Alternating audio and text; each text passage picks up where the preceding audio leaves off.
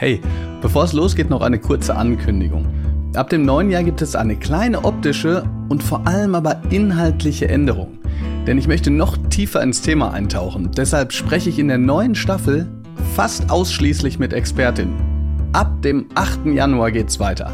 Dann zum Start in die Woche immer montags, überall wo es Podcasts gibt. Ich freue mich sehr drauf und ich hoffe ihr auch. Und es ist einfach total scheiße, dass man später einfach die Kinder separiert und die, die dann alle in ihren unterschiedlichen Blasen. Und es ist scheiße, es gibt keine Chancengleichheit in Deutschland. Überhaupt kein bisschen. Deswegen ist dieses Gesamtschulkonzept eigentlich total spitze und es wäre total schön. Aber weißt du, die Verfechter der Gymnasien, die werden das äh, bis aufs Blut verteidigen, weil die natürlich ihre Elite weiterzüchten wollen. Hey und herzlich willkommen zu Die Schule brennt, dem Podcast von SWR 3 und mir, Bob Blume. Das deutsche Schul- und Bildungssystem braucht dringend ein Systemupdate. Aber wo fangen wir an? Was ist besonders wichtig und was können wir getrost weglassen? Ich bin Bob Blume, Lehrer, Autor und Bildungsinfluencer. Um zu verstehen, welche Brände gelöscht werden müssen, spreche ich hier mit meinen Gästen über ihre eigene Schulzeit. Heute ist Johannes Strate zu Gast. Johannes ist Musiker und vor allem bekannt als Frontmann der Band Revolverheld. Er selbst hatte das Glück, in einer unkonventionellen Umgebung mit vielen modernen Lehrkräften aufzuwachsen. Als Lehrer, Kind und Papa hat er das Thema Schule und Bildung aber schon von allen möglichen Perspektiven miterlebt. In der letzten Folge der dritten Staffel sprechen wir über die vermeintliche Objektivität von Leistungen, wie unterschiedliche Talente besser gefördert werden können und inwiefern gerade Eltern häufig dazu beitragen, dass veraltete Strukturen beibehalten werden. Podcaster, Jurymitglied, aber vor allem Sänger der Band Revolverheld. Johannes, schön, dass du dabei bist. Guten Tag. Zunächst mal, ich muss sagen, ich habe das jetzt immer so angeteasert, weil die Bahn bei mir einfach in 85 Prozent der Fälle nicht funktioniert. Wie stellst du dich jemandem vor, wenn ihr gerade mal wieder wegen einer technischen Störung zweieinhalb Stunden irgendwo äh, ich, ich, weiß nicht, wo äh, in Deutschland steht. Ist das dann so ein typisches Ja, ich bin Sänger oder ähm, was ja, ich sag immer erst, ich sage immer erstmal, ich bin Musiker. So, und dann gibt's auch viele auch, die einfach nicht mehr nachfragen und das ist ja dann auch äh, völlig in Ordnung. Ah ja, okay. Und ähm, ja, also ich meine, Musiker stimmt ja, ist ja, ist ja nun so. Mein Hauptjob ist immer noch Musik und deswegen lasse ich das immer erstmal sehr allgemein und dann fragen manche Leute nach oder sowas. Ja. Wie ist denn das von der, ich sage jetzt mal, Befriedigung Musik zu machen und ja, okay. Also wir, wir, könnten jetzt auch in eine andere Richtung abbiegen. Machen. Nee, komm, äh, ich habe nicht deswegen gelacht. Ich dachte, jetzt kommt so dieses der, der unglaublich selbstverliebte Sänger, der will doch eigentlich sofort, oh, sind Sie nicht der? So, aber, Ach so, nee, nee. Nein, ich habe okay. hab eher gedacht, du hast ja eben auch ein Podcast-Projekt und äh, ich denke auch, das ist einer der Gründe, also Zuckerbrot und Kneipe, wo du ja über das Papa-Sein sprichst und die, die verschiedenen Perspektiven dazu. Das war jetzt gerade nur ganz spontan. Wie ist denn das von der, von der Befriedigung? Musik zu machen und mit Menschen über Themen zu sprechen, kann man das in irgendeiner Weise vergleichen? Also jetzt nicht zwangsläufig auf der Bühne stehen, ich kann mir ziemlich kann mir vorstellen, da gibt es wahrscheinlich nichts Größeres, aber. Ja, ja, also Live-Spielen ist schon äh, großartig. Im Studio sein ist auch äh, schön und auch eine große Befriedigung, aber anders. Und ich meine, ich hatte ja Interviewsituationen eigentlich immer nur andersrum. Ich gehe irgendwo hin und jemand befragt mich zu meinem Produkt. Und ähm, das ist dann am Anfang ganz nett und dann, ja, nach dem Hundert, der hundertsten, natürlich derselben Frage, ist ja auch klar, wie, wie ist das Album entstanden, wie seid ihr auf den Song gekommen, nutzt sich das natürlich ein bisschen ab. Deswegen fand ich es total interessant, einfach mal ein Projekt zu starten, wo ich ein bisschen mir die Themen aussuche und einfach über Dinge quatschen kann. Hab schon immer ganz gerne moderiert, aber nie Zeit dafür gehabt. Und es ist für mich auch schwierig, quasi einen Moderationsjob anzunehmen, wäre schwierig, wo ich dann jede Woche irgendwo sein muss, weil das funktioniert nicht. Deswegen finde ich es mit dem Podcast super, dass wir mal, wie zum Beispiel vorgestern, wir haben jetzt fünf Folgen in zwei Tagen aufgenommen und dann mal wieder drei Wochen nix und dann vielleicht mal eine und so, dass, dass ich mir es selber einteilen kann und natürlich ist ja bei dir auch so, dieses Podcast-Format ist einfach geil, weil man mehr Zeit hat. Weil ich meine, du saßt ja auch schon in etlichen Talkshows und da ist es ja so, ja, du kommst dann nach dem dran und so und dann hast, wir haben so ungefähr sieben bis acht Minuten. Und das ist natürlich einfach das ist natürlich einfach Kacke. Also verstehe ich im Fernsehen und im Radio, aber deswegen finde ich dieses Format einfach so angenehm. Ja, vor allen Dingen sieben oder acht Minuten, das ist ja schon äh, viel quasi. Ne? Ich, ja, ich bin mal, ich bin mal für fünf Minuten Mittagsmagazin nach Berlin gefahren, also sieben Stunden hin, fünf Minuten sprechen, fünf, äh, äh, sieben Stunden zurück. Und dann weißt du, du hast für eine Antwort. um, um, ja. die, um die Moderatoren zu verunsichern, frage ich dann manchmal, habe ich eher so zwölf Sekunden oder eher so 23? Ja? ja.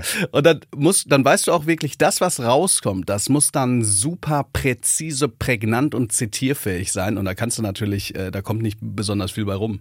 Nee, und das ist auch einfach äh, anstrengend. Also das macht ja auch keinen Spaß. Also ich gehe mal davon aus, äh, du bist ja, bist ja auch ein recht schlagfertiger Typ und schnell im, im Kopf unterwegs. Aber es ist, finde ich, anstrengend, wenn man dann eigentlich 25 Gedanken hat, die man da loswerden will und du kannst einen halben da unterbringen. Und das Schlimmste ist dann nämlich noch, Mittagsmagazin ist ja okay, wenn es dann Morgen, Morgenmagazin ist und du bist um zwei Uhr aufgestanden, dann zwei Minuten und dann wieder nach Hause, dann denkst du echt so, ah, come on, das ist doch scheiße. ja. Ich, ich muss ganz kurz eine Interessefrage stellen. Du hast es gerade angedeutet. Wenn du zum hundertsten Mal eine Antwort auf dieselbe Frage gibst, wie, wie, wie gehst du damit um? Weil ich habe manchmal das Gefühl, man, ich denke an was anderes und dann kommt sowas raus wie, wie auf so einem ja. Gleis. Und das mag ich gar nicht. Ich möchte mich selbst nicht langweilen. Äh, sagst dann manchmal so, gehst dann manchmal in eine völlig andere Richtung oder sagst, ah komm, ist egal, das ist jetzt so viel, äh, ich hau's einfach so raus. Ja, alles. Schon 99 Alles Mal davor gemacht gesagt. Habe. Also ich kenne das auch, wenn man natürlich auf der Bühne steht und einen Song zum 400. Mal singt, dass ich dann auch merke, dass ich im Kopf abschweife. Und da bin ich dann auch so ein bisschen, dass ich denke, das geht jetzt nicht, mein Freund. So, weil ich singe ihn vielleicht zum 400. Mal, aber da stehen Leute vor der Bühne, die verbinden vielleicht sehr viel damit, so, haben zu diesem Song geheiratet oder, ich meine, teilweise, keine Ahnung, im Kreissaal gehört oder sonst was. Und es kann jetzt nicht sein, dass du hier so anteilnahmslos das runterperformst. Deswegen schaue ich mir dann immer eher die Leute an. Ich bin ja meistens vor Live-Publikum und sehe deren Reaktionen und das berührt mich dann sehr.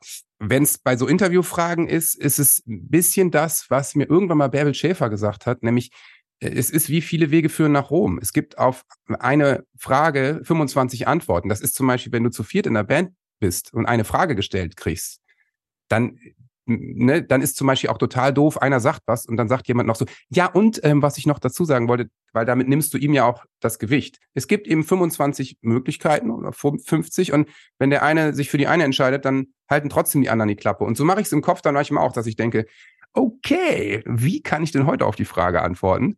Weil die letzten 24 Fragen habe ich alle unterschiedlich beantwortet. Also, dass ich mir selbst eben diese Challenge gebe oder jedes Mal ein anderes Beispiel nehme oder sowas. Das ist dann ganz interessant. Ja. Ah, super. Ich habe das letztens gemacht. da, da kamen drei Fragen hintereinander, bei denen ich quasi mehr oder weniger gesagt habe, eigentlich kann man die Frage nicht so stellen.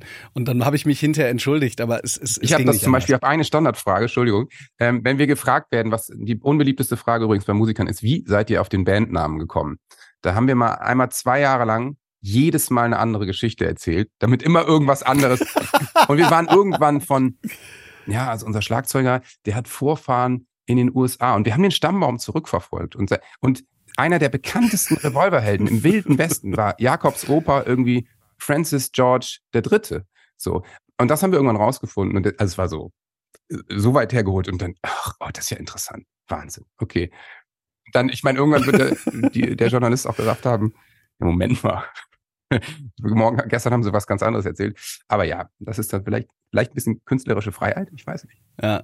Ja, es ist gut, wenn ihr die künstlerische Freiheit selber schon mal gemacht habt. Es gab mal einen großen Tagesspiegelartikel, wo ich eine Rolle gespielt habe und da hatte der Journalist unter meinem Foto den Namen des Fotografen entdeckt und hat dann gesagt, Bob Blume sei das Pseudonym und in Wirklichkeit heiße ich Thomas Clemens. Liebe Grüße Sehr hier schön. an an den Fotograf. Pass auf, bevor es auch äh, so ein bisschen ins, ins Thema reingeht, noch eine Kleinigkeit. Gibt es gerade Projekte, wo du sagst, da könnt ihr schon mal euch drauf freuen ja. oder hm? Soll ich jetzt schon dazu was, was sagen oder war das jetzt nur eine Off-the-Record-Frage? Nee, da kannst du jetzt was so. zu sagen, damit das Publikum, was gespannt zuhört, ja. sagt, okay, ich freue mich auf was auch immer. Ja, wir haben gerade ein bisschen äh, was Ungewöhnliches gemacht. Wir haben nämlich, ähm, also erstmal haben wir eine sehr kompromisslose Platte gemacht, die eigentlich straighter und härter ist als alles das, was wir je gemacht haben. Die heißt RH1 und ist eigentlich so eine New Metal Riff Platte. Keine Balladen, keine Kompromisse und eigentlich auch nur wahnsinnig selbst und weltzerstörerische Texte die ist jetzt quasi gerade in den Vorverkauf gegangen, aber nur gekoppelt an eine Tour im Januar. Also wir machen eben mal was anders. Und bei uns gibt es eben diese Platte nur live auf Tour. Das heißt, die Leute kaufen gerade Tickets und Album im Bundle und dann kommen die im Januar auf die Tour. Die ersten Städte sind schon ausverkauft und das ist ein sehr schönes Projekt, was viel Freude macht. Hört sich richtig gut an. Nur ganz kurz, glaubst du, ihr werdet es durchziehen, das Ding dann auch durchzuballern und nicht wenigstens einmal die Greatest Hits ans. Das kann ich dir noch nicht sagen, aber also das Ding werden wir auf jeden Fall durchballern. Aber auf einer Platte sind natürlich nur zwölf Songs und dann bist du in einer Stunde fertig. Und dann, wenn du dann nach Hause gehst, ist man natürlich auch, ich sag mal, eine ziemliche Indie-Band wäre man dann. Aber mal gucken. Wir sind gerade noch ein bisschen in mhm. Gedanken. Als kleiner Teaser für alle, du bist mir ja auf, auf Instagram gefolgt und das soll jetzt irgendwie überhaupt kein Phishing for Compliment sein. Ich, ich komme drauf. Und ich habe ich hab auch wirklich keine, was weiß ich, zwei Stunden gewartet, äh, ich dann gefragt habe, äh, sag mal, äh, wäre das nicht was mit dem Podcast?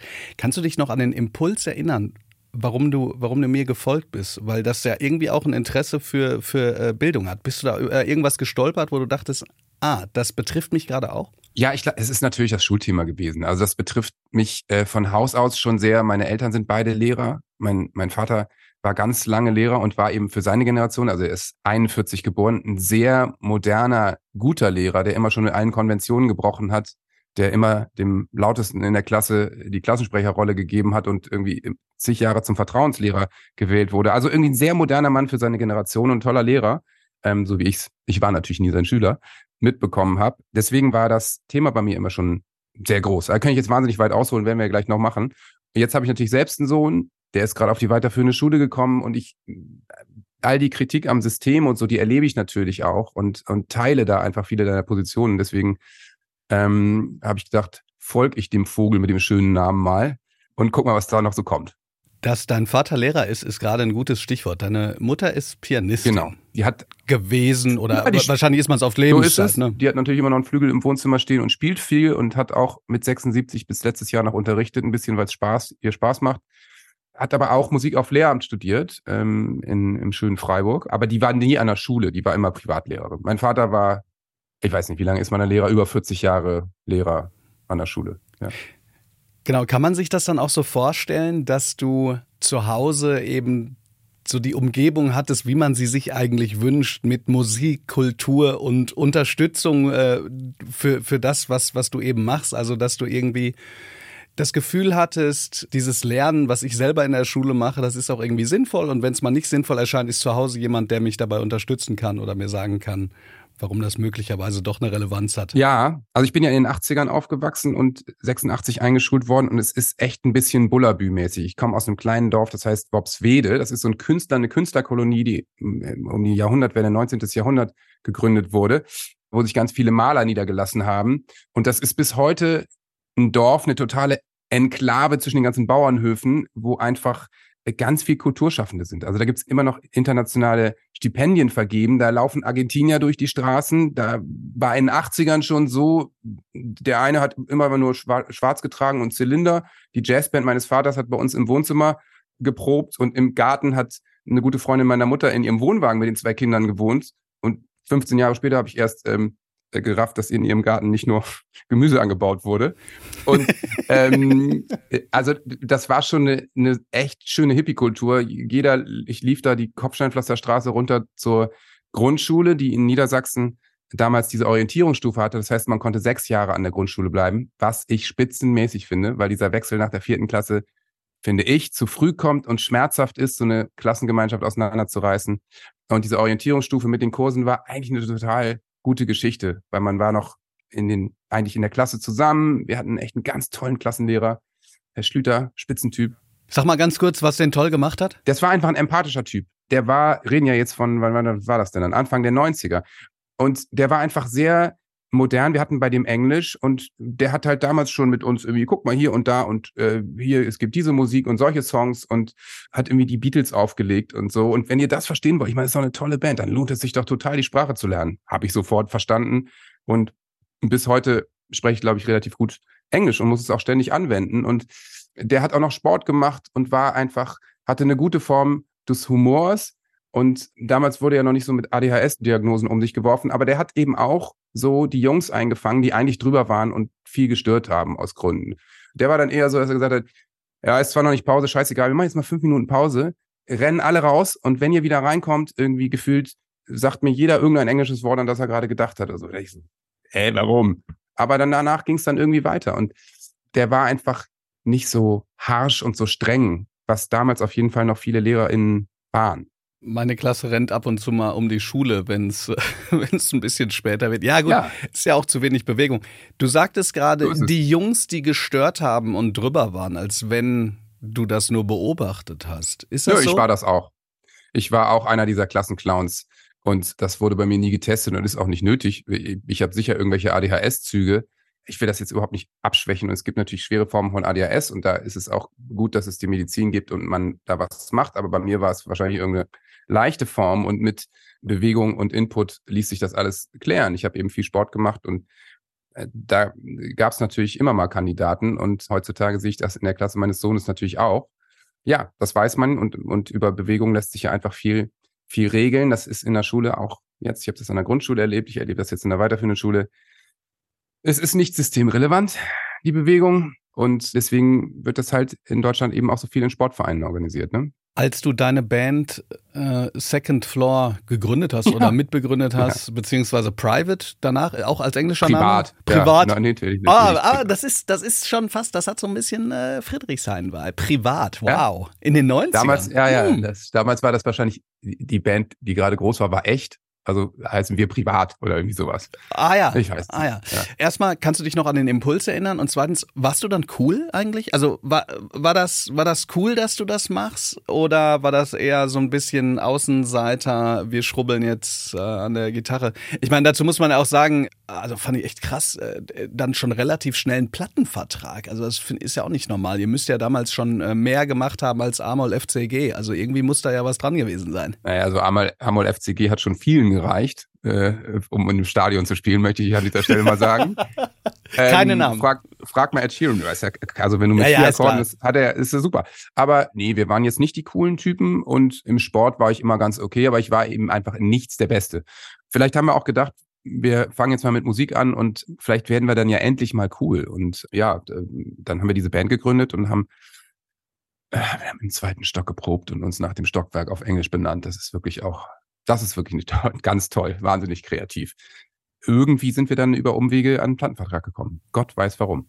Gott weiß warum, weil es doch, doch gar nicht so toll war, oder? Wir waren natürlich eigentlich noch längst nicht so weit und waren äh, eine Band vom Dorf, die äh, im Gartenhäuschen geprobt hat von Freunden. Und auf einmal bin ich zu einem Moderationscasting von Viva nach Köln gefahren. Und der Typ sagt, ja, also äh, ja, Casting, ja, mhm, weiß ich jetzt auch noch nicht so genau, aber was machst du noch so? Ja, Musik, ja, hast du mal eine CD dabei? Ich so, nee, hab ich nicht, aber schicke ich dir. Dann habe ich ihm dann geschickt und dann fand er das gut und, und ja, wir hatten offensichtlich ein paar ganz okay Songs geschrieben, aber das war alles noch total Schulbandniveau.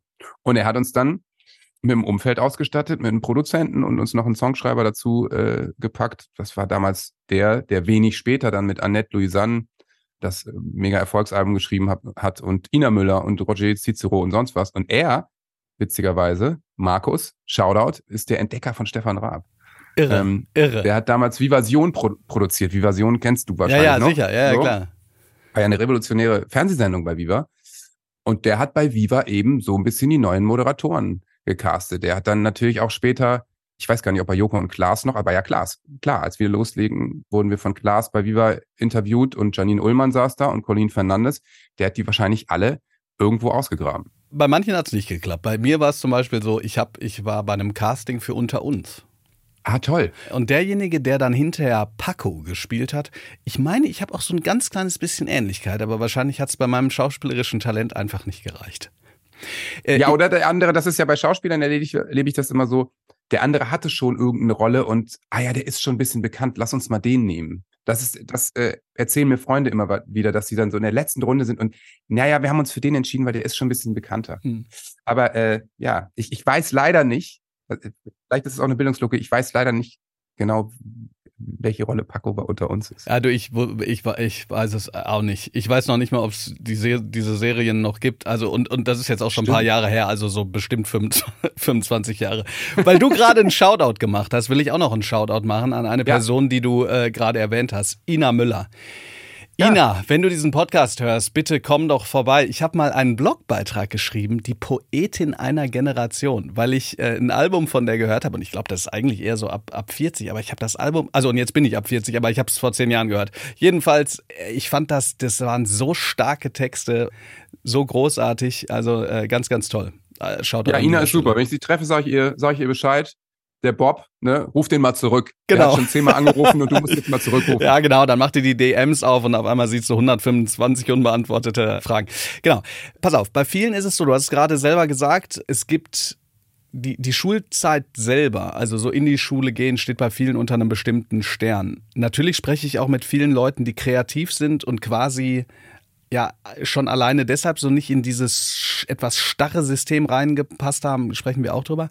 Was stand deine Schulzeit insgesamt, wenn du das jetzt, wir haben jetzt ein bisschen über Grundschule gesprochen, ein ganz kleines bisschen darüber, wie du dann in die Band gekommen bist. Ich gebe zu, äh, das ist ja außergewöhnlich, aber was Schule angeht, steht das unter einem bestimmten Stern bei dir, die, deine gesamte Schulzeit? Ja, ich muss sagen, ich hatte eine sehr durchschnittliche Schulzeit. Ich muss da schon trennen zwischen Grundschule und weiterführender Schule, weil Grundschule habe ich ja eben schon erzählt, sechs Jahre Bullabü, Worpswede, 350 Meter Schulweg. Mir ist das total leicht gefallen, Gott sei Dank. Und ich hatte irgendwie gute Lehrerinnen und eine schöne Zeit. Und ich weiß noch, auf dem Abschlusszeugnis der sechsten Klasse hatte ich in jedem Fach eine zwei einfach. Also so, ja klar, gehst aufs Gymnasium und du bist in keinem Fach der Beste, aber es ist natürlich, zwei ist ja alles in Ordnung, gar kein Stress, ne? Und da habe ich gedacht, okay, ich möchte einfach auch, ich möchte nie in der Schule irgendwie Stress haben, so mit, ja, jetzt musst du dich aber hinsetzen und versetzungsgefährdet. Aber ich hatte auch nie die Motivation, dass ich dachte, ich möchte jetzt aber in einem Fach der Beste werden. So, und dann bin ich aufs Gymnasium gekommen in eine Kleinstadt, die war 15 Kilometer entfernt, Osterholz-Scharmig. Heißt erstmal wie früher aufstehen, dann durchaus bisschen spießige Kleinstadt, 30.000 Einwohner, 90er Jahre, morgens ultra lange im Bus fahren oder ich bin sehr lange auch getrennt morgens zur Schule. Wie lange? Also die Busfahrt war wahrscheinlich äh, 35, 40 Minuten insgesamt. So mit, mit tausendmal anhalten und dann, äh, dann noch von der Bushalt, der Bus fuhr dann nur, gefühlt nur bis zum Bahnhof und dann musste man von da noch laufen. So. Das war, da bin ich schon hart gefallen, habe in Mathe irgendwie erstmal eine 5 geschrieben und dachte, okay, gut, das ist jetzt, das hast du jetzt noch so lange vor dir. Deswegen war meine Prämisse eigentlich immer, ja, Aufwand in der Schule, was viele so machen, so viel wie nötig, so wenig wie möglich und da irgendwie durchkommen, versuchen keine vier auf dem Zeugnis zu haben. Weiß ich gar nicht, ob ich das geschafft habe, aber ich hatte zumindest nie eine fünf, habe nie einen blauen Brief, so wie das damals ja hieß, gekriegt und bin dann mit einem Abischnitt von zwei Neun da rausgegangen. Hatte keinen Stress, mir war klar, ich brauche keinen guten NC, ich will nicht Medizin oder irgendwas studieren, was da irgendwie eine Rolle spielt. Deswegen, ich möchte Musik machen, aber ich muss schon Abi machen, weil wenn das alles nicht klappt, was ja nun die größere Wahrscheinlichkeit ist, so intelligent war ich dann schon noch, dann kann ich wenigstens studieren. Kannst du dich noch dran erinnern, wie die Reaktion deiner Eltern war? Ich meine, gut, ne? Also, äh, ja, wie gesagt, deine Mutter ist Pianistin, aber ist das sofort auf Gegenliebe gestoßen? Weil das ja echt, ja. Ein, wie du sagst, ein risikoreicher Weg war. Das habe ich vorhin äh, auch vergessen, ähm, auf deine Frage zu antworten. Also meine Eltern waren da wirklich spitzenmäßig und wahnsinnig modern. Die haben mir nie Steine in den Weg gelegt und während in meiner Schulband einige der Eltern gesagt haben, mach doch mal was Richtiges, haben die gesagt, du möchtest Musik machen? Toll, Musik ist was ganz Wunderbares, das äh, kann man bis ins Alter machen und äh, Kreativität ist was Tolles. Mach das. Was möchtest du machen? Ja, Gitarrenunterricht. Ja, wir suchen Gitarrenlehrer und äh, Band. Ja, wir hier Freunde von uns haben leerstehendes Gartenhaus. Wollt ihr da proben?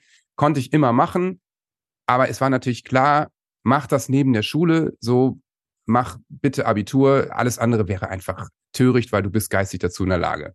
Deal. Gemacht. Danach habe ich sofort Zivildienst gemacht und auch nebenher Musik. Und dann habe ich so ein, ja, habe ich ganz schön rumgehangen, bisschen Musik gedödelt. Unser erster Plattenvertrag war da schon in die Binsen gegangen, war da schon durch. Ich durchaus in einer sehr depressiven Phase. Und dann, weiß ich, ist meine Mutter irgendwann gekommen und hat gesagt, pass mal auf. Also jetzt nur rumhängen und bis 15 Uhr schlafen, irgendwie mit 20 äh, und, und hier bei uns zu Hause auf der Tasche liegen gefühlt, das hat sie nicht gesagt, das, das geht dann auch nicht. So, also dann bewirb dich bitte für ein Studium, was du interessant findest, mach das, weil man kann neben dem Studium sehr gut Musik machen. Ne? Also dein Vater hat das ja auch immer so gemacht. Also mein Vater hat Lehramt studiert, war glücklicher Lehrer und zufrieden und macht bis heute wahnsinnig viel Musik. Das habe ich dann getan. Dann habe ich mich bei verschiedenen Unis beworben, in Wien und Berlin und Bremen und wegen Heimatnähe, so hieß das damals, ich weiß gar nicht, ob es das noch gibt, ist es dann Bremen geworden. Und da habe ich dann Kulturwissenschaften, Kunstwissenschaften und Germanistik studiert. Oh, das ist eine dieser Folgen, wo ich mir man, wo ich mir wünschen würde, bei alles gesagt zu sein, weil es so viele Stränge gibt, die mich interessieren. Jetzt ist es nun mal eigentlich ein Schulpodcast, aber trotzdem oder ein Bildungspodcast. Trotzdem muss ich eine Rückfrage noch stellen. Gab es eine Situation, so eine Art Anruf oder du gehst zu deinen Eltern oder wie auch immer, wir haben es geschafft. Das, Ja. ist, da, das Ja. ist das Ding. Ja, ich habe dann eben studiert und das Studium hat durchaus auch Spaß gemacht, weil ich äh, ich hatte habe interessante Kurse gewählt. Ich habe Jugendsprache zum Beispiel damals gemacht. Das fand ich super interessant. Eine ganz äh, ganz nette Dozentin war das total cool und der Vibe an der Uni Geisteswissenschaften in Bremen Anfang der Nullerjahre. Ey, wir hingen im GW2, da durfte geraucht werden, Latte Macchiato überall, Kaffeeflecken auf den handgeschriebenen Hausarbeiten so ungefähr oder La Laptops, die so dick waren wie zwei Brockhaus. Das war eine Bombenzeit. Ich habe dann in Bremen im Viertel gewohnt. Jeder Bremerin kennt das. Das ist da, wo das Leben spielt. Das war total toll und ich hatte eine super Zeit, habe wahnsinnig gerne studiert.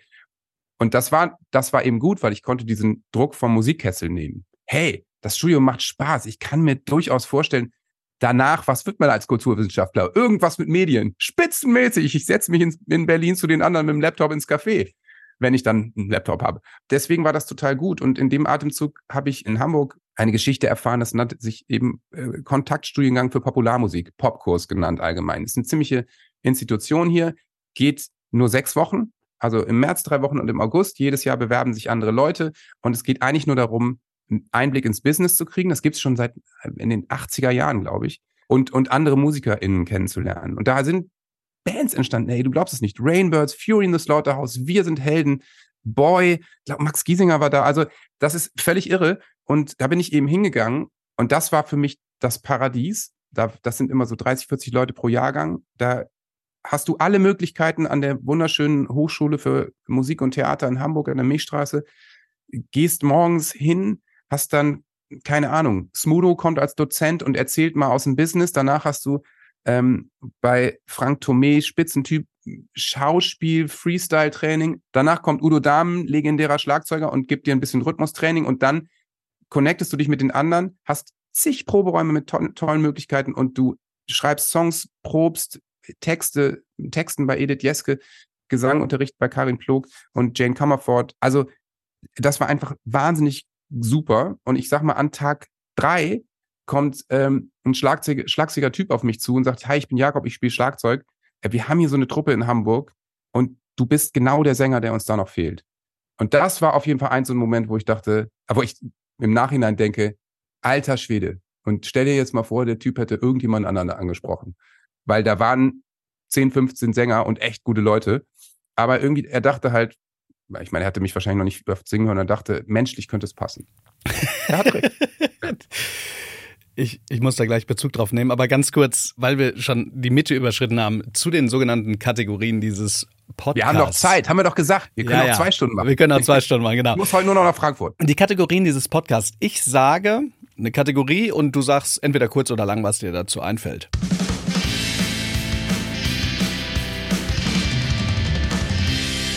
Deine Schulzeit in einem Song. Von Revolverheld.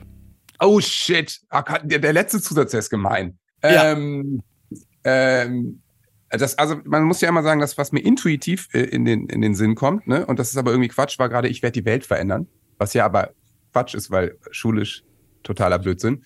Dann würde ich sagen, scheiß auf Freunde bleiben. Sehr gut. Take a break. In der Pause. Ja, Frikadellenbrötchen und Kippe rauchen. Die Klassenfahrt. Grundschule extremer Schisser, richtig Schisser, mit äh, 10 Pfennigstücken Mama angerufen aus dem Schullandheim. War ganz schlimm. In der Oberstufe das Größte. Mit dem Französisch-Leistungskurs nach Paris gefahren, Zeit meines Lebens gehabt. Möchtest du da irgendein Detail sagen? Nee, ich möchte aber ein Shoutout an Herrn Dr. Henn, weil der ist einfach ein großartiger Lehrer. Okay. Vielen Dank. Ich wollte gerade kurz auf eine Sache zurückkommen, die mir gleichzeitig so unglaublich, mir hat das gerade so Spaß gemacht, dir, dir zuzuhören äh, über diese Studienzeit. Mir ging es nämlich genauso in Freiburg.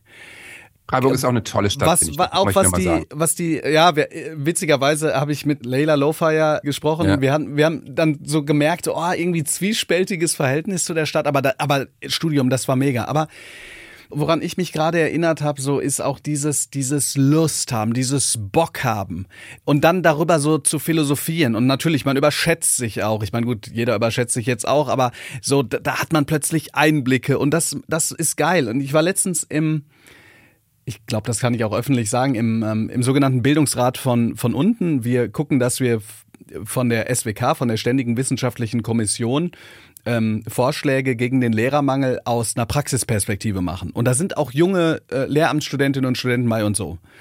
Und die fingen dann an, darüber zu sprechen, über die Gewichtung von Praxis und Theorie. Das ist ja, ist ja wichtig. Aber dann ging es plötzlich um diese scheiß ECTS-Punkte.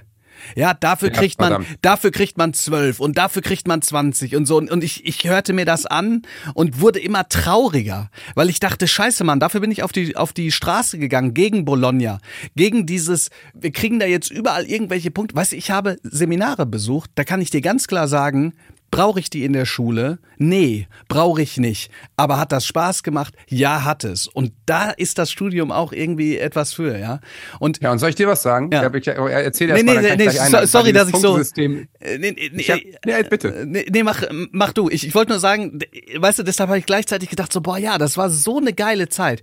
Mir hat das so einen Spaß. Übrigens, ich habe auch überhaupt nicht drauf geachtet, so im Sinne von, ey, wann bin ich denn mal fertig? Ähm, so, äh, ich will jetzt einfach nur hier das Studium hinter mich haben, sondern das Studium selbst war es, was mir so einen Spaß gemacht hat, ja.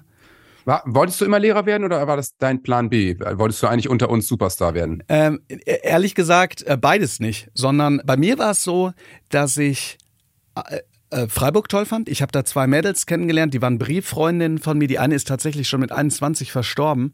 Und ich bin da hingefahren nach Freiburg. Da hatte man so eine, äh, hatte ich so eine ähm, Souterrain-Wohnung. Also Souterrain heißt, ich habe quasi im Keller gewohnt.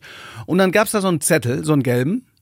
Und äh, da standen Studiengänge drauf. Und ich dachte so, oh, hört sie interessant an, hört sie interessant an, hört sie interessant an. So, äh, das war damals Englisch, Geschichte und Gender Studies. Und ich habe einfach, ich habe mich da Ja. so zack, ich habe mich immatrikuliert. Und dann irgendwann, äh, so im zweiten Semester oder so, dachte ich, also Gender Studies war zwar interessant, aber ich War dachte, bei uns so, riesengroß an der Uni. Wir Ja? hatten Dole Draclé und Maja Nadig, zwei totale Vorreiterinnen Mhm. dieser Gender Studies bei uns. Deswegen, wir hatten in den 90er Jahren auch schon eine Gender-Toilette an der Uni. Ah, krass. So, ja, die, so, also- Diskussion hatten wir sogar auch. Und, und bei Ja. mir war es dann aber so, dass ich irgendwie so erste, das erste Mal Schuppen von den Augen. Alter, äh, äh, wieso nicht auch Deutsch? Das hat mir immer Spaß Ja. gemacht. Alles. Ne? Äh, Und ich habe damals auch, was weiß ich, schlechte Gedichte geschrieben, Freestyle-Rap und äh, Gesang und das ganze Zeug. Ja? Also ist alles auch noch da. Riesenkladde. Sehr gut. Ja. Und das zweite Mal, als ich dann auf Lehramt gewechselt bin, das war eher auch so ein Ding so, als ich dann so mal ein paar Semester drin war. Ich habe halt früher in so Jugendgruppen geleitet und haben wir Projekte gemacht. Film und Theater und Präventionsworkshops, was weiß ich, Drogen und, und, und so. Und da habe ich gedacht, ja, ey, Alter, bist du, wieso bist du da nicht vorher drauf gekommen und bin dann halt später gewechselt. Aber das hat bei mir lange gedauert. Ich dachte, das war so ein Bauchding. Ich dachte eher so, ey, Ja. macht Bock. War ja die richtige Entscheidung. Aber zu diesem Punktesystem, so Bachelor und Master und sowas, ne? Ich habe, ähm, ist das doch dieses ECCS? Ja, ja, Heißt- ja, ja, das ja, das ja, genau. Punktesystem, Ja, ne? ja. Ich habe ja früher angefangen zu studieren dazu. Ich bin ja noch einen Ticken älter. Und ich habe ja auf Magister angefangen. So, Ich auch, also übrigens. okay. Aber du hast, hast du auch nicht auf Magister fertig gemacht? Nee, ich habe auch nicht, ich habe dann, ich habe Lehramt. dann in, äh, genau, ich habe dann äh, im fünften Semester oder so auf Lehramt gewechselt, genau. Aber Okay. es wäre Magister so- gewesen, genau. Ich habe 2001 irgendwie oder 2002 angefangen und dann ging das 2004 mit meiner Band so los und auf einmal haben wir 180 Konzerte im Jahr gespielt und waren unterwegs. Das war dann auch übrigens der Anruf 2005 bei meinem Papa. Du, du musst mir jetzt kein Geld mehr überweisen. Es reicht, was ich selber verdiene. Das war, das war der zweite Moment. Aber wir waren eben unterwegs und ich konnte eben diese Anwesenheitspflicht, die da neu eingeführt wurde, irgendwann, was uns unfassbar genervt hat und wir natürlich eigentlich uns immer gegenseitig dann auf die Liste geschrieben haben, bis ich dann irgendwann im großen Auditorium saß, 200 Studenten und der vorne sagt, Strate, dann wiederholen Sie noch mal, was wir letzte Woche gemacht haben. Ich war doch gar nicht da. Aha, Sie standen aber auf der Liste. So, ähm, genau diesen Moment. Ja, und ich dachte, das kann doch gar nicht sein. Naja, wie dem auch sei, zumindest habe ich auf Magister angefangen und irgendwann wurde das dann ja umgestellt. Und dann kriegst du immer mal einen Brief, naja, Sie, also, Sie müssen, haben jetzt noch so und so viele Jahre. Naja, Sie haben jetzt, und dann war es so, kam dann eben äh, diese finale E-Mail wahrscheinlich schon, obwohl, nee, Uni, Bremen, ein Brief, dass man jetzt fertig werden muss und dass diese Scheine jetzt äh, in dieses Punktesystem umgewandelt werden müssen, weil sonst alle meine Scheine verfallen. Und ich war halt schon nach der Zwischenprüfung, eine Zwischenprüfung in Magister ist eigentlich schon mehr als ein Bachelor ist. Ja, ja, genau, das so, war damals also, so. Das, genau, ist, das ist der das Punkt, ist sonst geht's nicht weiter. Ne? Ja, ja, klar. Genau, da habe ich gedacht, das ist doch scheiße, ich kann ja jetzt nicht irgendwie zwei Jahre Studium in die Tonne kloppen mit, keine Ahnung, 30 Scheinen, die ich gemacht habe, teilweise große Hausarbeiten. Hab dann meine Uni angeschrieben und sage hier, ich bin in dieser Band und ich bin die ganze Zeit unterwegs und deswegen ist mir das mit der Anwesenheit, aber ich möchte es gerne noch zu Ende machen. Wie gesagt, 2005 kam unser erstes Album raus. Ich habe mein Studium 2009 noch beendet. Und dann bin ich hingegangen und irgendwie abenteuerlich. Also in, in den Fächern ähm, Kunstwissenschaften und Kulturwissenschaften ist man mir unglaublich entgegengekommen. Und die saßen dann da wirklich und haben gesagt, ja, gut, für diesen Schein hier, das, wie viele Punkte ist das wohl wert? Oh, sagen wir mal zwölf, ne? Und am Ende ist wirklich so, ja, und der hier, gut, wie viel fehlen dir dann noch? Ja, dann ist der Schein hier sechs wert und der, das war völlig willkürlich, weil die natürlich auch selber, ja. die kriegen das System übergestülpt, die wussten gar nicht, wie sie ja. mit diesen Scheinen aus dem Magisterstudium umgehen sollen. So. Und Germanistik hat gesagt, nee, sorry, kriegen wir nicht hin. Deswegen habe ich dann einen Abschluss in Kunstwissenschaften und Kulturwissenschaften gemach. Das zweite Nebenfach war auch für Bachelor längst abgeschafft. Also ich brauchte nur noch ein Nebenfach. Das war dann Kunstwissenschaften. Und am Ende hieß es ja, du musst nur noch ein Praktikum machen. Da war der, äh, war die Professorin in Kulturwissenschaften gigantisch, weil sie sagte, ja, guck mal, ich meine Kulturwissenschaften, die meisten machen eine Feldforschung im Kindergarten. Du bist in der Musikindustrie unterwegs, unterwegs. Du guckst so hinter die Kulissen, mach doch darüber was. Ich so, ja, was denn? Ja, Medien, Musik, Wahrnehmung. Und im Endeffekt habe ich dann eine Bachelorarbeit geschrieben, die Eigenwahrnehmung von Popmusikern im Gegensatz zur medialen Wahrnehmung. Völlig absurd. Und das war die einzige Eins in meinem ganzen Leben. Und Irre. deswegen habe ich mein Studium mit 1,6 abgeschlossen. Ist völlig egal, weil ich hatte in dem ganzen Studium keine Eins. Aber das zählt dann irgendwie 40 Prozent der Note oder irgendwie sowas Absurdes. Weißt naja. du, das Interessante an der ganzen Geschichte ist ja, jetzt sind wir schon mitten im Thema drin. Ich meine, gut, das ist jetzt, das ist jetzt Universität, aber was so die, diese Scheinobjektivität von sogenannten ja. Leistungen angeht nur vielleicht mal als, als Vergleichsgegenstand von mir, selbst als sie das schon ein bisschen gemacht haben. Übrigens, ich habe gerade kurz nachgeguckt, du bist zwei Jahre älter, also wir sind relativ. Okay. Eine Generation. Eine Generation, okay. Bei mir war es zum Beispiel so, da, da ist es mir wie, wie Schuppen von den Augen gefallen. Ich war in einem, in einem Seminar bei Ulrich Herbert, der in Freiburg ein anerkannter Historiker, vor allen Dingen, ich glaube, äh, Geschichte der Gastarbeiter, quasi Standardwerk geschrieben und mittlerweile große äh, Werke, ich glaube eher, ich sage jetzt mal, für das breitere Publikum zum Nationalsozialismus und so. Und, und bei dem war klar, und das ist kein Scheiß, wir sind da hingekommen, ich glaube, da, das Seminar ist so 19 Uhr gestartet, sollte immer so bis 21 Uhr gehen, du warst aber nie raus bis halb elf abends so, ne? Und bei dem war klar, der hat gesagt, wenn Sie hier sind, nehmen Sie sich einen Tag frei. Und da haben alle gelacht, nur seine Hiwis nicht und er auch nicht. Und warum sollten wir uns einen Tag frei nehmen? Weil der uns jede Woche, das war ein Seminar Deutschland in den 70ern, glaube ich, jede Woche ein Buch, bis zu 400 Seiten. Und es war klar, das muss auch gelesen werden. Ich habe das auch gemacht, ich habe das, hab das durchgezogen. Und ich glaube, bei mir gab es noch Scheine und dann gab es dafür 10 ECTS-Punkte oder so. Und ich dachte, ja gut, 10 ECTS-Punkte, keine Ahnung. Da bin ich irgendwann nach Sheffield gegangen, nach England, auch ein Seminar. Da saßen Leute im Kreis und haben was weiß ich, man hat irgendwie ein halbes Blättchen gelesen und dann haben alle gesagt, ja. so, ja, ähm, ja, also die, Engländer sagen, die haben sich auch nicht so richtig widersprochen, das war irgendwie Kulturschock, weil in Deutschland immer so, na, aber so kann man das doch nicht sagen, die Positionen. Da gab es dann auch 10 ECTS-Punkte. Ja, und ich dachte, so. ey, nur weil man irgendwas ja. Äh, einer gleichen Punktzahl unterzieht, äh, heißt das ja noch lange nicht, dass die Leistung dieselbe ist.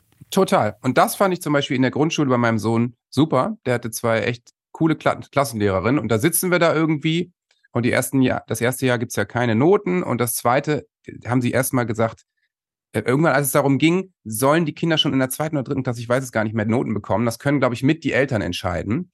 Da haben sie gesagt, wir möchten ganz, bevor wir jetzt darüber sprechen, möchten wir eine klare Empfehlung abgeben. Nein, bitte keine Noten. Denn zwei Sachen. Erstens, es kann sein, dass jemand hier eine 3 kriegt und im Klassenraum nebenan würde er dafür eine 1 kriegen oder eine 4. Das ist immer einfach total willkürlich. Und zweitens haben wir die Erfahrung gemacht, auch wenn jemand mal eine total schlechte Note schreibt, aus dem wird später dann vielleicht gerade deswegen was.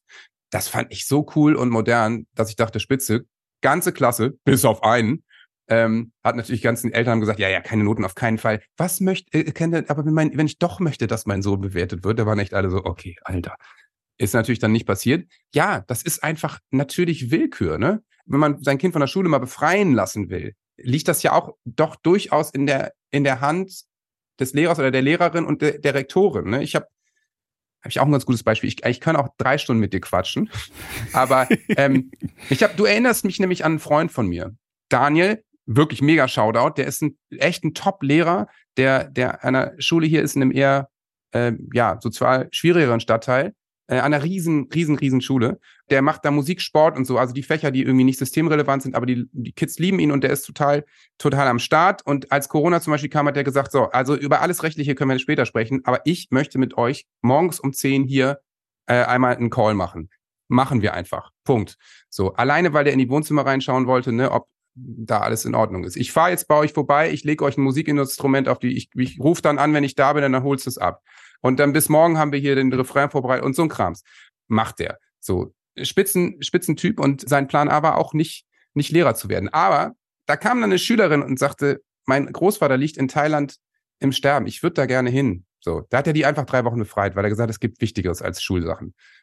Und das habe ich schon ganz anders erlebt, muss ich sagen. Ja, zu dem, zu dem einen Teil, den, den du da gerade gesagt hast. Es gibt einige Menschen, die, glaube ich, meine, meine Perspektive und Position zu verengt sehen, weil die sagen, naja, du redest halt aus der Perspektive des Gymnasiallehrers. Und ich würde von mir eher sagen, naja, ich spreche erstmal aus der Perspektive von jemandem, der jeden Tag von unterschiedlichsten äh, Lehrkräften aus ganz Deutschland, teilweise weltweit, zu hören bekommt, wie es so läuft und wie es nicht läuft. Ne? Und da äh, kam genau das mit den Noten auch, aber genau mit dem Gegenteil. Da wurde gesagt, wie sieht das aus? Wollen Sie irgendwie, dass die Kinder Noten bekommen? Und die Eltern haben alle dafür gestimmt. Und warum haben die da alle für, für gestimmt? Weil, und das ist, das ist etwas, was ich finde, was sich verallgemeinern lässt, in Bezug auf Schule und Bildung letzten Endes viele sich auf das zurückziehen, was sie dann selber kennen. Und dann so diesen, ja. aus meiner Sicht, Fehlschluss begehen, dass eine Note eine Aussage über Leistungsfähigkeit ist. Nicht, übrigens, nicht, dass eine Note nicht, also dass zum Beispiel eine 1 oder eine 5 nicht einen Unterschied aussagen würde. Das schon. Also genauso wie 20 oder 3.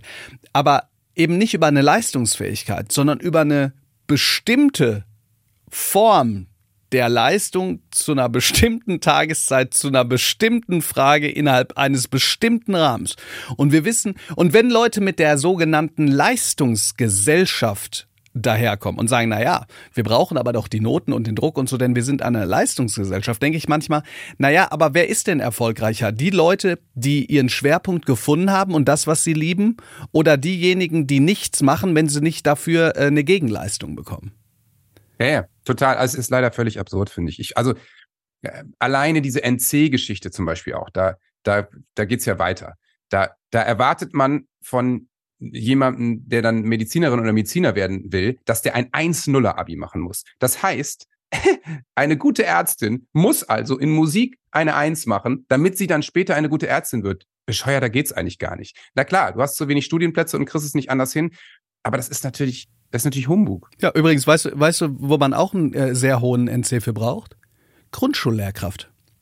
Ernsthaft?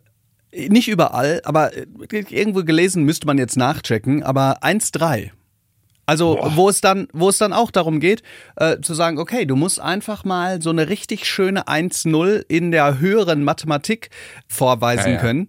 Ob du pädagogisch, ob du in Bezug auf die Beziehungsarbeit mit den jungen Leuten, ob du gut erklären kannst, es ist einfach egal, sondern ist auf jeden Fall wichtig, dass du diese Note reinballerst.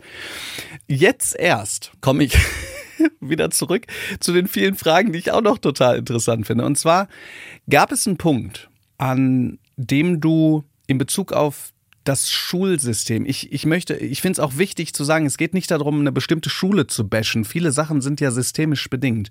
Was deinen Sohn anging, dachtest, oh nee, echt jetzt? Immer noch? Ist das immer noch so? Also es ist, was das Aufstehen angeht, total so, weil also die Studienlage, die ist ja eindeutig. Es ist nicht gesund, wenn Kinder morgens um acht zur Schule gehen. Man weiß, dass zwischen acht und neun einfach weniger aufgenommen wird als ab neun. Dann komme ich natürlich auch noch aus einem Job, wo vor 10 Uhr keine einzige E-Mail hin und her geht.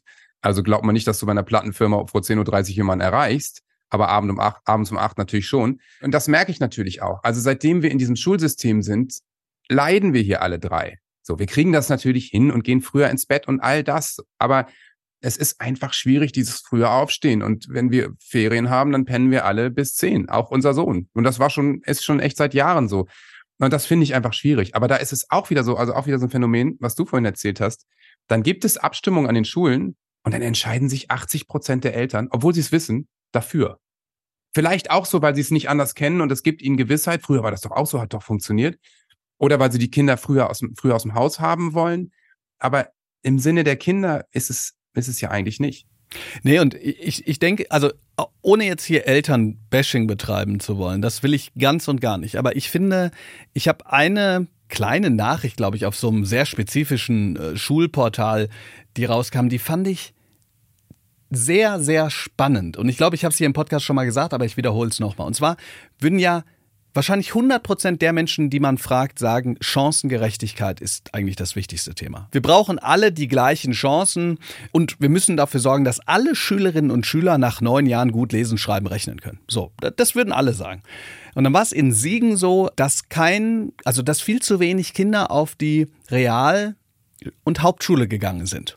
Sodass es eine Volksabstimmung gab, sollen diese beiden Schulformen überhaupt noch bestehen bleiben? Geht ja keiner mehr hin. Dann nahmen, ich weiß nicht, 50 äh, Prozent der Wahlberechtigten teil und stimmten dafür, dass ja, natürlich sollen diese Schulformen noch da bleiben. Ja, ja? das ist scheiße. Damit man schön nach unten aussortieren kann. Und ehrlich, das, äh, beides gleichzeitig geht nicht. Würde es problematischer werden, wenn man nicht eine sogenannte homogene Gruppe hat. Ha ja, kommt drauf an, was man für problematisch meint. Derjenige, der schnell ist, kann demjenigen, der nicht so schnell ist, ja auch helfen. Man kann Unterricht anders gestalten und so. Absolut. Aber weißt du, genau das ist halt das Ding. Man spricht immer davon. In Wirklichkeit ist das System aber auch so starr, weil es auf den unterschiedlichsten Ebenen eben ja. starr bleibt. So. Es ist eigentlich das ganze System.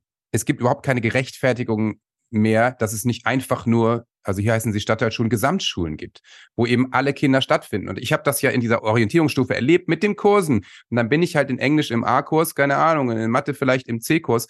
Aber trotzdem, in der Grundschule ist es ja so. Bist du natürlich je nach Stadtteil noch unterschiedlich mit äh, unterschiedlichsten Menschen zusammen. Und das ist einfach total gut. Und es ist einfach total scheiße, dass man später einfach die Kinder separiert und die, die dann alle in ihren unterschiedlichen Blasen. Und es ist scheiße, es gibt keine Chancengleichheit in Deutschland. Überhaupt kein bisschen. Deswegen ist dieses Gesamtschulkonzept eigentlich total spitze und es wäre total schön. Aber weißt du, die Verfechter der Gymnasien, die werden das äh, bis aufs Blut verteidigen, weil die natürlich ihre Elite weiterzüchten wollen und weil sie auch eine Durchmischung der Gesellschaft nicht interessiert, finde ich. Und das habe ich zum Beispiel im Zivildienst auch ge gemerkt. Ich kam dann von einem Gymnasium und auf einmal habe ich im Zivildienst in, in einem Jugendhaus gearbeitet und habe nachmittags Kinder betreut, Schlüsselkinder, wo die Eltern vergessen haben, haben mir immer gesagt, ihnen Schlüssel zu geben. So, also äh, und dann dann fällst du auf einmal aus deiner Blase und denkst, ah, das gibt es, aber es ist natürlich total gut. Und gerade hier in den Stadtteilen um die Ecke sehe ich, das passiert einfach nicht. Das sind Kinder aus gutem Haus, die gehen auf eine Grundschule in einem guten Stadtteil, dann gehen sie auf ihr Gymnasium und dann bleiben sie unter ihresgleichen. Und also ist, du kannst dir gar nicht vorstellen, wie standesgemäß und veraltet das hier ist. Die heiraten auch nur alle unter ihresgleichen. Also es ist wirklich an Perversität eigentlich nicht zu überbieten. Wobei ich dazu sagen muss, dass ich viel, viele auch Lehrer innerhalb von Gymnasien kenne, die, die mittlerweile da anders drüber denken. Aber was du sagst, ja. die, die, die Lobby, die Lobby ist stark. Können?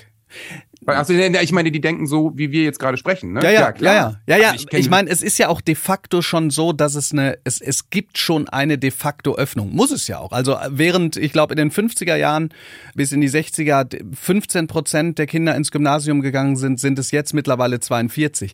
Der Witz an der Geschichte ist ja, dass äh, selbst wenn es jetzt vielleicht ähm, Lehrerinnen und Lehrer gibt, die sagen, ah, es gibt irgendwie, was weiß ich, einen Niveauverfall oder so und man dann sagt, naja, aber wir müssen sowieso alle fördern. Also was, was, es kann ja nicht Sinn der Sache sein, irgendwie die ganze Zeit nur auszusieben. Sind es ja vor allen Dingen diejenigen, die es dann nicht aufs Gymnasium in Anführungsstrichen schaffen, diejenigen, die, die darunter leiden. Und zwar nicht. Noch mehr Außenseiter. Ah ja, ah ja, genau. Und damit will ich auch nicht Realschule oder Hauptschule irgendwie, wie soll ich sagen, dissen, sondern wenn quasi selbst für einen Ausbildungsberuf dann klar ist, dass der Gymnasiast das vor dem Realschüler oder vor dem Hauptschüler kriegt, dann funktioniert ja diese Idee des Systems nicht, das angeblich dafür sorgt, dass alle Talente gefördert werden. Ja, was weiß ich, also der Hauptschüler ist halt besonders praktisch begabt. Dann müsste der ja auch auf jeden Fall als allererstes den Job bekommen. Aber so läuft es halt eben nicht, ja? So ist es, aber dann musst du dich natürlich auch als Arbeitgeber äh, fragen, worauf kommt es hier an? Also da würde ich immer sagen, hey, komm vorbei, arbeite einen Tag mit und wenn dann so ein, sorry, so war ich nach dem Abi auch, wenn dann so ein nicht belastbarer fauler Gymnasiast kommt, der äh, um 13 Uhr fragt, kann ich jetzt eigentlich nach Hause gehen? Dann würde ich sagen, ja, du danke, kannst du, brauchst auch nicht wiederzukommen. Weil äh, das ist, ja, das ist einfach schade, dass da nach anderen Kriterien ausgewählt ja. Auf jeden Fall. Liebe Hörerinnen und Hörer, sowohl Johannes als auch ich meinen aber nicht, dass alle Gymnasiasten faul sind, aber das werdet ihr wissen, nur um den Ich habe auch nur von bösen, mir selber gesprochen. Ich war faul. nur um den bösen äh, äh, PLs Ja, ja. vorzumachen. In, Nein, es gibt, ich kenne auch im Moment wirklich viele tolle Lehrerinnen und Lehrer an Gymnasialen, äh, an Gymnasien, auch äh, in Hamburg an Stadtteilschulen. Also, wenn ich nicht völlig fehlinformiert bin, ist es übrigens in Hamburg so, es gibt keine Real- und Hauptschulen mehr, sondern wir haben Stadtteilschulen und Gymnasien. Das heißt, wenn du auf eine weiterführende Schule gehst, hast du die Möglichkeit, an dieser Schule Abitur zu machen. Das ist natürlich schon mal ein Fortschritt. Übrigens, äh, wie gesagt, auch wieder so ein lustiges Ding, ne? um über das deutsche Bildungssystem. Mir wird ja manchmal die Frage gestellt, äh, wie steht es gerade um die deutschen Schulen? Und dann frage ich immer, ja, kommt drauf an, um welche.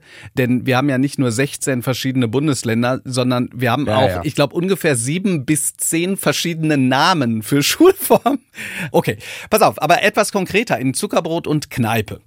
Dem Papa-Podcast. Der Papa-Podcast. Der Papa-Podcast. Ja gut, aber ich, ich dachte, jetzt muss ich das irgendwie grammatikalisch Ja, das müssen.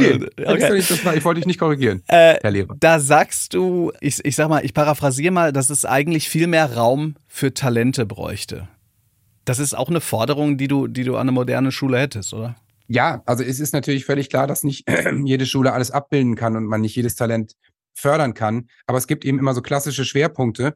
Es ist natürlich nach wie vor so, dass einfach kurzfristig Wissen hingeworfen wird und morgen wird das abgefragt, was dann in drei Tagen wieder aus dem Kopf raus ist. Und das ist natürlich einfach schade.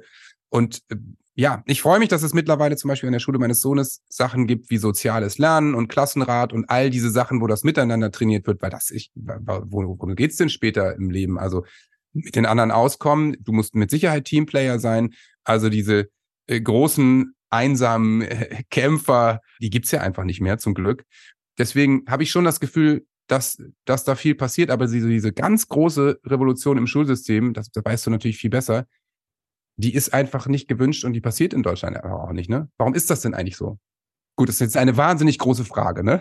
Naja, was ich, was ich sozusagen, also wenn ich nicht eine halbe Stunde drüber sprechen müsste, hat. Äh, Du hast jetzt zwölf oder 23 Sekunden. Ja, pass auf. Thomas de Maizière hat zumindest mit einem Wort eine sehr schlaue Antwort gegeben. Verantwortungsdiffusion. Dass, wenn du einen Prozess verändern willst, dann ist es immer gut zu wissen, wo genau der Schlüssel für diese Veränderung ist. Aber in dem Bildungssystem gibt es schon qua der verteilten Rollen so viele Schlüsselstellen, dass es unglaublich schwierig ist, überhaupt zu definieren, wo man ansetzen müsste. Deshalb ist ist es bei vielen ja so, dass sie ganz verzweifelt nach einem Machtwort des Bundeskanzlers fragen. Ich meine, wir leben gerade in Zeiten des Ukraine-Kriegs und des Nahostkonflikts und so weiter. Also der hat, der hat, der hat zu tun. Aber wenn wir mal in einer Situation wären, wo man sagt, äh, so es gibt hier gerade, ist schlimm genug, das so zu sagen, aber es gibt hier gerade ein wirklich großes Sommerloch, dann wäre es schon wichtig, wenn mal die verschiedensten Verantwortlichen an einen Tisch gebracht werden. Der Bundeskanzler alleine schon deshalb, um zu zeigen, das Ding hat hier Gewicht. Angela Merkel hat das gemacht 2008 beim sogenannten Dresdner Bildungsgipfel. Das muss man sich mal einfach auf Wikipedia mal angucken. Da wurden zehn Forderungen gestellt oder, oder Leitlinien, die sind immer noch relevant, die wurden aber nie umgesetzt. Aber sowas bräuchten wir, damit man wirklich mal alle Beteiligten an den Tisch holt. Aber nochmal, wenn man das machen würde, Aber- dann säßen da sehr viele Leute am Tisch natürlich. Aber ich meine, das hat man ja spätestens in Corona gesehen. Ein Machtwort ist ja das eine. Es ist ja, steht uns da das föderale System einfach im Weg, weil natürlich Bildungssache ist Ländersache. Jedes Land kann machen, was es will. Allein G8, G9 so ein Thema. Meine Gott, die einen schaffen es wieder ab, die anderen halten krampfhaft dran fest. Also Ich würde der sagen, ja. kann ja nur Empfehlungen Ja, also ich, ne? genau, also das ist nur, das wäre nur Symbolpolitik. Aber Ja. selbst eine gelungene Symbolpolitik wäre ja besser als das, was wir erlebt haben vor einigen Monaten, als die Bundesbildungsministerin zum sogenannten Bildungsgipfel geladen hatte und nur zwei von 16 KultusministerInnen da waren. Also das war Wahnsinn, ja oder? wirklicher Wahnsinn. Aber Symbolpolitik wäre trotzdem äh, wichtig aus meiner Sicht, weil du hast gerade gesagt, ist es das Problem? Ja, das ist das Problem. Und natürlich haben wir sozusagen diese historische Problematik, dass der Bildungsföderalismus entstanden ist, damit man kein zentrales oder zentralistisches System hat. Aber du kannst dir das wirklich so vorstellen. Bestes Beispiel ChatGPT und Co. Das äh, NRW-Ministerium hat, glaube glaub ich, als schnellstes Ministerium so eine Art von Leitfaden entwickelt und das auf die Seite gebracht. Der Leitfaden, der ist jetzt, also manche haben gesagt, naja, der ist sehr konservativ. Ich hätte gesagt, der ist für ein Ministerium schon sehr progressiv, schon sehr gut. Jetzt könnte man doch sagen, Leute, ihr müsst doch jetzt nicht 16 Leitfäden entwickeln. Nee. Sondern jetzt, jetzt sagt doch, okay, das hat NRW gemacht Aber und wir kümmern was? uns jetzt. Und das ist aber so, alles Das wird ist die 16 Eitelkeit. Mal Natürlich. richtig. Genau. Ja, ja. Niemand würde sagen, du hattest da eine gute Idee, äh, wir würden die gerne auf unser Bundesland anpassen und übernehmen. Genau. Niemand. Ja. Das ist diese Eitelkeit, dieses Gezicke unter den Ländern ist auch bei den Corona-Maßnahmen, ist es ja der helle Wahnsinn. Also denkst du wirklich, da sitzen Fünfjährige an, am Tisch, die noch nie verhandeln gelernt haben. Ich muss, äh, es ist, ich muss meine Position stärken. Ich kann doch jetzt nicht sagen, dass ich nicht auf die Idee gekommen bin. Wir haben eine bessere Idee. Äh, los, arbeite mal aus. Zwei Ja. Jahre kommt nichts. Also, in, insofern würde ich, würde ich dir zustimmen. Ich, ich sehe mittlerweile auch den Bildungsföderalismus als, als wirklich eines der, der, der großen Probleme im Bildungssystem. Ja. Lass uns ganz kurz noch mal etwas kleiner werden. Und zwar, ich habe ein paar Mal deinen Podcast schon erwähnt und du hast in ja, fünf, sechs Folgen über die verschiedensten Schulthemen geredet. Gerade ging es um das frühe Aufstehen. Du sprichst über Tagesablauf, über Hausaufgaben, über Abitur, über die Förderung von Kindern und auch über KI und Digitalisierung. Also alle Papas, die zuhören und Mamas natürlich auch, wenn sie die Papa-Perspektive mal hören wollen. Und Wir wahrscheinlich werden auch mehr von. Mamas als von Papas gehört, möchte ich Ja. mal sagen. Ich hätte jetzt beinahe gesagt, dass ich mir das gedacht hätte, aber ich sag's nicht. Äh, jedenfalls, kannst du da mal ganz kurz vielleicht so eine, so dein Take zu sagen zu den kleinen konkreten Dingen? Hausaufgaben sind. Ja, Hausaufgaben sind, finde ich, gut, wenn sie in einem losen Verbund in der Schule stattfinden können mit einem geschulten Ansprechpartner, einer geschulten Ansprechpartnerin. Warum? Weil wir da wieder bei der Chancengleichheit sind. Wenn du Hausaufgaben den Eltern übergibst und da gibt es zwei Eltern, die stehen mit sechs Kindern mit dem Rücken an der Wand, das Kind hat zu Hause gar keinen ruhigen Raum, wo es die Hausaufgaben machen kann, geschweige denn, dass die Eltern die Hausaufgaben verstehen und da, das kenne ich auch. Wir sind jetzt in der fünften Klasse und ich stoße jetzt in manchen Fächern dann, ganz ehrlich, manchmal schon an meine Grenzen. Und ich weiß, wie ich in der Oberstufe da saß und natürlich meine Eltern und ich alle an Physik und Chemie völlig verzweifelt sind. Also deswegen, es ist gut, wenn man das in der Schule macht. Das findet man beim Sohn zum Beispiel so statt. Da gibt's diese Hausaufgabenzeit. Da sitzen die, jeder arbeitet an was anderem. Die sitzen in so Compartments oder sowas. Und da gibt's immer Lehrerinnen und Lehrer, die sind unterwegs und man sagt, hier, ich ähm, habe gerade übrigens, ich mache gerade Mathe und das und dann ähm, gibt's eben eine Antwort oder versuch's doch mal hiermit. Das finde ich total gut. Deswegen bin ich ähm, großer Verfechter des Ganztagskonzepts, weil es hat nicht damit zu tun, die Kinder wegzuorganisieren, sondern die Bildung bleibt dann eben in der Schule und so gewährst du, finde ich, mehr Chancengleichheit. Keine weiteren Fragen. Das Abitur ist. Ja, das Abitur. Das war jetzt bei uns im Podcast noch gar nicht so großer, großes Thema, weil wir haben, wir sind ja drei Papas, haben sieben Kinder und einer hat jetzt gerade Abitur gemacht, hat es auch geschafft.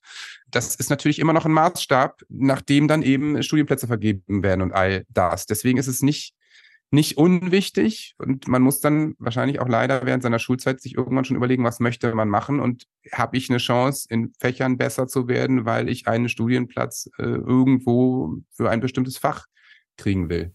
Also Aber ich weiß, weiß ich würde ich würd halt den Schülerinnen und Schülern, äh, die Abitur machen, ungerne äh, diese, diese Feier nehmen, aber manchmal denke ich, also erstens finde ich's und habe mir das auch versucht, selber anzugewöhnen, die, die Hauptschulabschlüsse und die Realschulabschlüsse, wenn sie gemacht werden. Ich habe ja selber mal drei Jahre an der Realschule unterrichtet.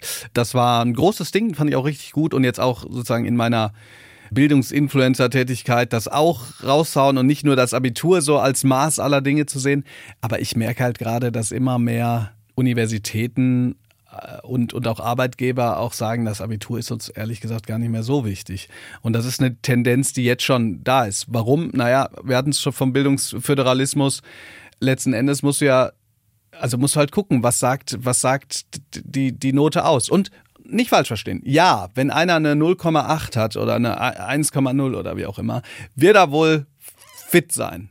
Aber wir haben ja die bescheuerte Situation, dass es zum Beispiel sein kann, dass jemand dann mit einer 1,6 den Studiengang belegen kann, der mit der 1,8 nicht, obwohl der, der mit der 1,8 vielleicht ein viel schwierigeres Abitur hatte. Also das Ja, ja, heißt, in das dem ist- Studiengang eher bestehen würde. Du weißt es halt einfach nicht.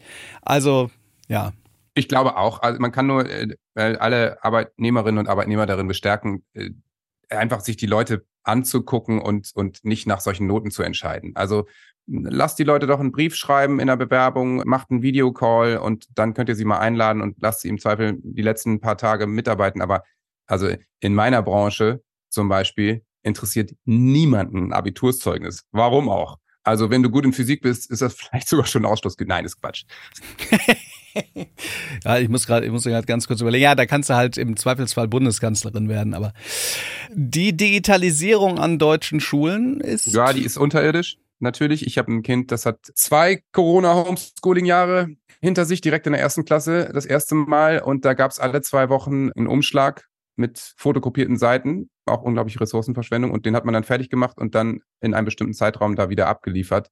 Und zum zweiten Lockdown wurden dann irgendwann Videocalls eingeführt. Also da sind wir unglaublich hinten dran, aber das ist eben auch ein bisschen, muss ich jetzt sagen, das ist auch ein bisschen die Merkelsche Politik der letzten 16 Jahre gewesen mit, ey, bei uns wir, ne, also Dichter und Denker und äh, ganz weit vorne digital und so. Wir sind halt einfach auf ganz vielen Plätzen jetzt auf, auf den letzten Plätzen. Ich meine, digital in Europa sind wir äh, eins der Schlusslichter. So, äh, was die Technik, Technologisierung angeht, sieht es noch schlimmer aus. Startups und Ideen. Ich habe viel mit Amerikanern und Amerikanerinnen zu tun. Wir wollen jetzt nicht über das Gesundheitssystem oder das Soziale zu reden, aber wir werden schon ganz schön belächelt mittlerweile. Also was Internet und Digitalisierung angeht.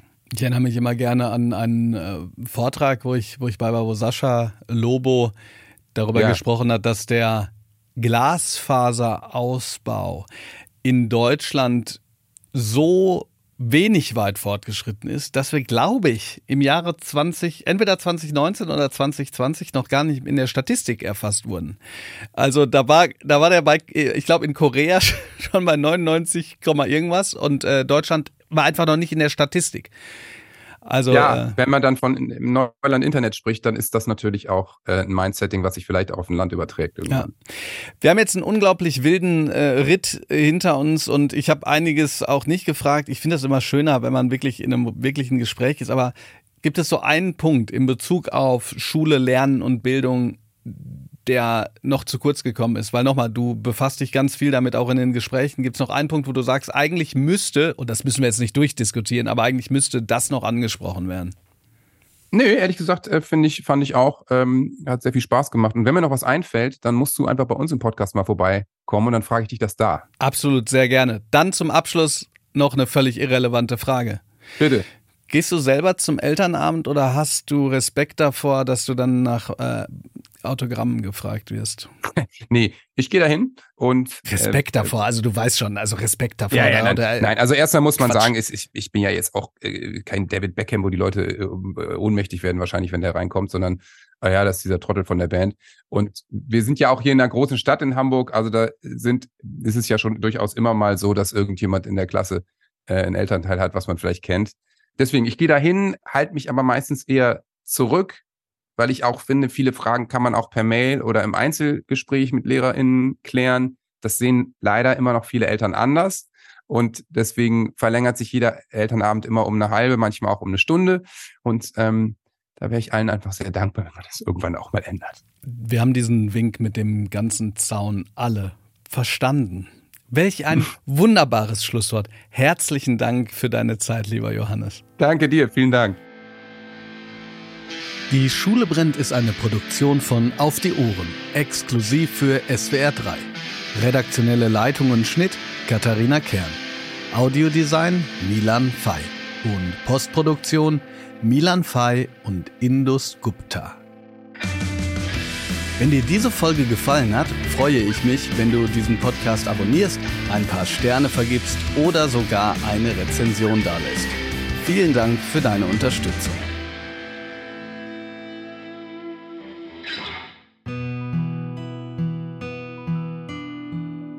Wenn ihr Fans von Filmen oder Filmmusik seid, habe ich einen Geheimtipp für euch.